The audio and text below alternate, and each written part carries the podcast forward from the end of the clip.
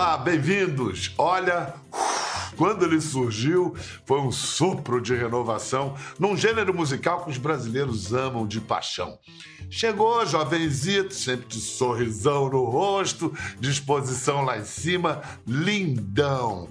Tiaguinho foi uma injeção de energia, energia surreal. Boa noite, meu irmão, tudo bom, Tiaguinho? Tudo bem, Bial? Boa noite, prazer falar contigo mais uma vez. Melhor agora te vendo, mas olha só esse negócio de deixa tudo como tá só na música, por favor. Vamos acreditar que as coisas não podem ficar como estão, né? Tá pesado o negócio. Exatamente, cara. A gente vive um momento que não dá para deixar tudo como tá. É, inclusive, recebo mensagens assim direto na internet. Pô, Tiago, se eu vou deixar tudo como tava. Era melhor deixar tudo como tava antes, né? Melhor deixar tudo como tava. eu soube que você buscou uma maneira de deixar tudo como está no, no, sentido mais profundo da palavra.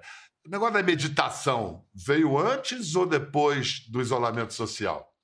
Veio depois, Biel. Nesse momento da, da parada dessa reclusão, eu tive que me enfrentar, né, cara? É, primeiro morar sozinho, primeira vez na minha vida, nunca tinha morado sozinho. E, e aí veio essa parada eu fiquei mais sozinho ainda. Então, é, eu fui atrás de algo que pudesse me equilibrar mentalmente. A, ao longo do tempo, eu sinto que se eu não tivesse a meditação, e se eu não tivesse esse olhar para mim, é, seria bem mais difícil passar esse, esse período, até pelas complicações que foram surgindo ao longo do tempo. Eu perdi amigos, eu é, vejo é, minha equipe, é, amigos que vivem do entretenimento em situação bem complicada. Então, assim, é um momento bem tenso assim, pro, pro, pro entretenimento. Talvez a maior crise do entretenimento que eu já vi.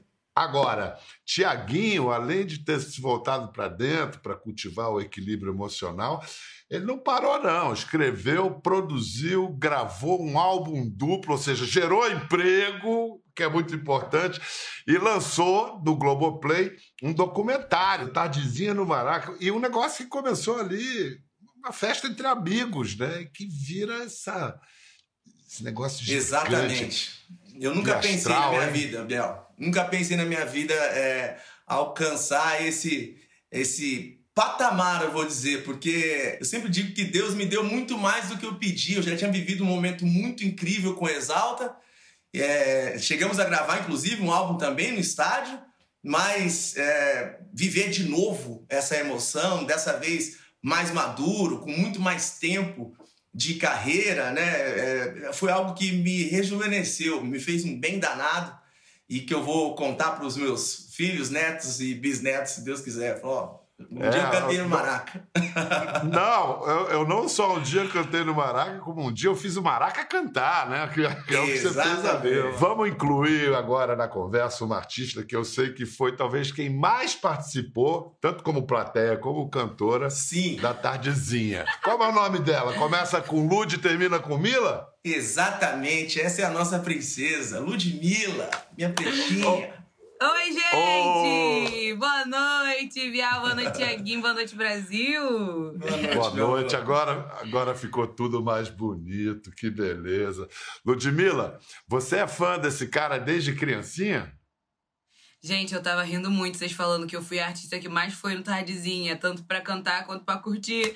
É verdade, eu fui. Eu fui eu tava no dia do Maracanã, foi emocionante, me arrepiei daqui também. Tiaguinho, você sabe, né? Gente, eu sou fã do Tiaguinho desde quando eu comecei, quando a minha mãe começou a deixar eu sair. Porque eu queria sair para ir pro show do Tiaguinho. Eu usava faixa, é, eu ficava na beira do palco gritando. Quando ele passava, ele tinha uma grade que ele passava assim atrás e ia pro camarim dele. Menina, eu ficava naquela grade ali, louca, louca. E aí, quando eu fui cantar com ele, quando eu cheguei perto dele, a primeira vez, primeiro eu tive quase um piripaque. Pra cantar, então, nossa, mãe do céu. E agora, ele, a gente é irmão, sabe? Ele é meu irmão, tava na casa dele semana passada. E isso, para mim, não, não tem preço, assim, sabe? É, a, a vida leva a gente para caminhos que a gente nunca poderia imaginar. Igual ele nunca imaginou cantar no Maraca e tava lá. E eu que nunca imaginei ser nem colega do Tiaguinho, agora sou irmã. Gravei. Fui a que mais fui pro Tardezinha. Ai, ai. A vida é boa. E nos caminhos da vida também, quem diria que a fanqueira fosse, na verdade, uma pagodeira no armário, não sei, porque diz que nas suas festas de aniversário só rolava pagode. Ia todo mundo pra casa da fanqueira e rolava era pagode, é verdade?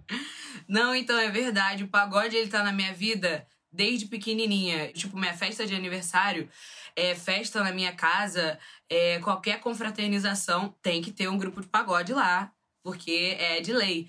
Então eu cresci com um pagode. Só que eu nunca tive a pretensão de trabalhar com pagode porque eu acho que é um mundo muito é muito fechado assim para as mulheres, não tem muita mulher cantando pagode. Então eu não era uma coisa que eu tava fixada em fazer, que eu achava que não teria chance. E daí, numa brincadeira, é, eu acabei gravando com Voo pro Sereno e viralizou na internet e a galera começou a pedir pra eu cantar pagode. Eu falei, meu Deus, e aí? O que, que eu faço, gente? Porque, né, eu canto pop, funk e pagode é outra, outra parada, é outra história. Mas a galera pediu muito, eu falei, ó, se eu, se eu ganhar como melhor cantora é, no Prêmio Multishow, eu faço um EP de pagode para vocês. Não é que eles fizeram eu ganhar? Aí eu tive? Caramba. né? Aí eu tive que cumprir. E aí eu Que fiz o EP de pagode que bombou, graças a Deus. E logo depois eu fiz o Numa Nice. Aí eu tive a oportunidade de chamar as pessoas que eu amo. Vem cá, Tiaguinho, você quando começou lá atrás, em 2002, quando aliás era só Tiago. Quem passou a chamar Thiago. esse cara de Tiaguinho foi a Angélica no Fama. Mas você foi reconhecido na época como uma renovação do pagode, um menino que vem para recomeçar tudo, para fazer a tradição continuar, ela tem que se renovar. Você enxerga isso na Ludmilla hoje, chegando no pagode? Como ela disse, uma mulher num ambiente muito dominado por homem? Enxergo, enxergo sim, Bial. É, é muito interessante ver a chegada da Lud no pagode. Eu, eu enquanto um veterano já, é, tô me acostumando ainda com essa ideia, mas é, é gostoso pra caramba, porque, é, quando, como você disse, quando eu cheguei no samba, não só quando eu cheguei, quando todo mundo chega no samba, o samba tem essa tradição da renovação, mas de cultivar e honrar todo esse gênero que tem uma história gigantesca no nosso país e que é uma responsabilidade muito grande cantar samba. Não é, não é só uma música, né? É, é, é, é a história mesmo do nosso país, vem junto com um monte de coisa. E o samba, obviamente, sempre recebe com muito carinho as pessoas que chegam, né? E eu vejo isso na Lud hoje com ótimos olhos, porque, primeiro, que ela tem propriedade para cantar, porque além de, de, de chegar com a voz, ela chega com instrumental, ela chega com, com coração, que é muito importante, com a raiz, com a cultura. Eu- conheço a família dela, e a galera do pagode aceitou ela de braços abertos, porque a gente já sabia que ela era pagodeira. A gente já sabia que ela gostava. Assim, rapidamente, além do fato de serem dois gêneros muito populares no Brasil, o que, que o funk tem em comum com o pagode? Ah, fala aí, Ti. Veio da favela, né, filho? Isso que eu ia falar, é o povo, né? É é né? No álbum que o Tiaguinho gravou no ano passado, Infinito, também tem muito clássico. Tem, as, tem inéditas, tem as favoritas. Aliás, tem de tudo, porque o cara gravou pra chuchu, são dois volumes, 38 faixas. Pra que tanta faixa, Tiaguinho? a, a intenção desse álbum Infinito é, é mostrar o show pra galera, né? Tanto é que é, eu, eu fiz com o cenário, com tudo, não tem público, né? Pelo, pelo momento que a gente gravou, mas a intenção era essa, mostrar, até o, o nome do, do álbum tem tudo a ver com isso, era mostrar é, o início da minha carreira, eu tinha essa oportunidade de poder mostrar para as pessoas que chegaram agora e eu, ouvindo né, o meu som, mostrar as- essas músicas do início ali da época do Exalta, é, e aí vem na intersecção do infinito ali, vem o, o- as músicas é, que eu lancei na carreira solo, que já fazem nove anos já, e aí depois vem as músicas novas, né? Então tem é, faz esse, esse processo, esse ciclo que eu espero que seja infinito na minha vida e foi muito gostoso poder visitar esse momento da minha vida, tanto músicas que eu gravei com Exalta, quanto músicas que eu fiz e que foram gravadas por outros artistas e músicas novas, né? E tudo isso recebendo convidados muito especiais também para mim. Tiaguinho, essa é do volume 1 do álbum. Agora, quando é que sai o volume 2? Já já, já já sai o volume 2. Eu tô muito ansioso para a saída do volume 2 também. São mais de 19 canções, né? Mais músicas que, que marcaram minha vida, mais músicas que, é, que eu quero que continue marcando a vida das pessoas. É bom a galera ter em casa, é um projeto audiovisual, então é, a galera coloca e, e, só se preocupa com, com o ponto da carne. Boa, boa. Olha só, eu, falando em momentos marcantes da vida, eu vou mostrar agora um momento que, para mim, foi marcante. Para mim, ali eu, eu, eu, entendi muita coisa da grandeza do Tiaguinho, de ver assim de pertinho. E também é, foi importante para o Tiaguinho, que ele estava, depois do, de toda a história maravilhosa dele com Exalta Samba, ele estava começando na carreira solo. Final do Big Brother Brasil 12. Esse dia foi um, foi um dia surpreendente para mim, porque foi meu primeiro programa de TV em carreira solo. Uma surpresa total. É, eu não esperava receber esse convite. E, e começamos de, com, com, o pé direito, né? Naquele momento, qual era o grande desafio assim de partir que você considerava o mais amedrontador assim de partir em carreira solo? Bial, vou ser bem sincero para você. É, naquele momento, é, eu, eu tava tão confiante assim de que era é, o que eu gostaria de fazer na minha vida para sempre era cantar, que inclusive isso tem a ver com a decisão de, de deixar o grupo, porque eu acho que é, o desafio foi muito grande de entrar no Exalta, que é um grupo, né, era um, um, muito conceituado, com uma história gigantesca que eu era fã, é, mas no início foi muito difícil, né? É, contar com, com o apoio das pessoas depois de uma história que já tinha sido construída. E aí, quando eu cheguei na, naquela, naquele momento, eu falei, cara, eu preciso de um, de um outro desafio é, para eu provar para mim mesmo que eu sou capaz de, de, de levar à frente os ensinamentos que eu tive aqui dentro dessa banda. Eu aprendi muito dentro do Exalta artisticamente. E aí conversei com a galera do grupo, a galera aceitou e entendeu. É, foi incrível também ver o Pericles é, trilhando o caminho dele hoje, é, cada vez mais sendo reconhecido como o monstro que é, cantando, é, e a nossa relação depois disso, inclusive, só melhora. A gente, o Pericles participa do meu álbum Infinito também, o, esse mais recente. Mas foi, foi muito legal, eu contei com um carinho muito grande do povo, desde o início. Então ficou mais fácil. Foi na hora certa. Ludmilla também teve, marcou presença no BBB e foi nesse BBB, 21, agora no comecinho de abril. Vamos ouvir porque ela fez um desabafo ali. A próxima música que eu vou cantar agora é uma música que fala de uma coisa que o mundo está precisando, que é respeito. Respeita o nosso funk Respeita a nossa cor. Respeita o nosso cabelo. Respeita, cara! Ludmilla, por que, que você fez esse discurso? Por que você teve esse desabafo naquele dia? Então, é, esse show do BBB, essa aparição aí, eu acho que foi uma, uma das mais importantes que eu já fiz em TV, porque eu fui lá realmente levar uma mensagem além de alegria e de música. Eu estava lá ecoando a voz de milhares de brasileiros, milhares de pessoas que são ocultadas o tempo inteiro. Naquela semana ali, eu tinha perdido é, na justiça para Val Machiori. Ela me chamou de cabelo de bombril na TV aberta no carnaval e o juiz deu para ela liberdade de expressão.